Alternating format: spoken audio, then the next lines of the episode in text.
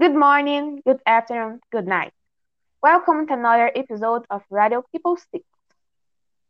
Today, our guests are Raquel Hi. and Ana Julia. Hey, what's up? Today's topic is the professions of the future and how to prepare for them. Come on? Well, when design curious, a common mistake is to think of occupations as there are high demand at the moment rather than focused on the professions of the future. What may be promised today can quickly become obsolete.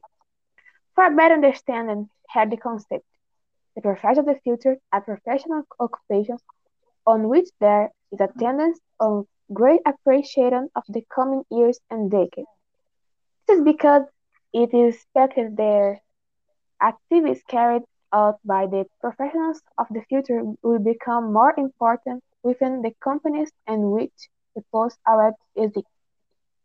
Define what these professions will be, different studies are carried out to make it possible to assess the trend of the professions are taken around the world. There uh, are studies generally carried out by consulting companies. Just as it is possible to list the professions of the future, it is also possible to see which professions will be left out, which will tend to disappear in the coming years. Um, what will be some examples of their new professions, Raquel, and what are they based on? Well, we can be sure exactly which professions will come into effect in the next few years, but we have a hypothesis of some in certain areas. Interesting not to make in that the Foundation Institute of Administration has prepared a list of possible professions whose names that can explain well what they may be. Hospital IT technician, mental health therapist, virtual police officer, marketing automation programmer, mobility engineer, active uh, specialization in home office design, data science. With this list, we can know that technology will be increasingly present in our work, right? That's right.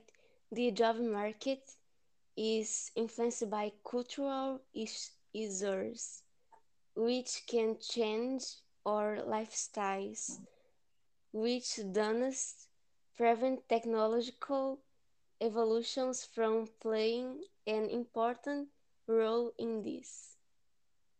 Really, a good example is the con- context of the pandemic in which we live.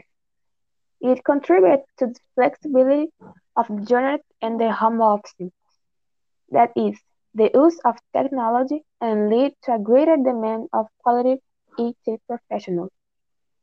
Exactly. We can say that the preference for profe- professionals in the technology area is gaining more and more space, while others run the risk of not being too needed in the market. Well, after seeing so many new options emerging and so many others appearing, how can we prepare for this new phase in the job market we'll face, Ana Julia? It is necessary research which careers are being impacted by digital transformation. They are leaving or will cease to exist. Always think about the future. We need to talk about how the world will be in the next 20 years, because it takes almost 5 years in college and about 10 years to build a solid career that won't exist five, 15 years from now. It's pretty frustrating. Um, gone are the days when people chose their careers considering, among other aspects, stable and growth possibilities within a single company. Of course, there are exceptions. However, the span of transformations, and the nonlinear logic in the current work favor the exchange of functions, positions, organizations, and even career trans- transitions.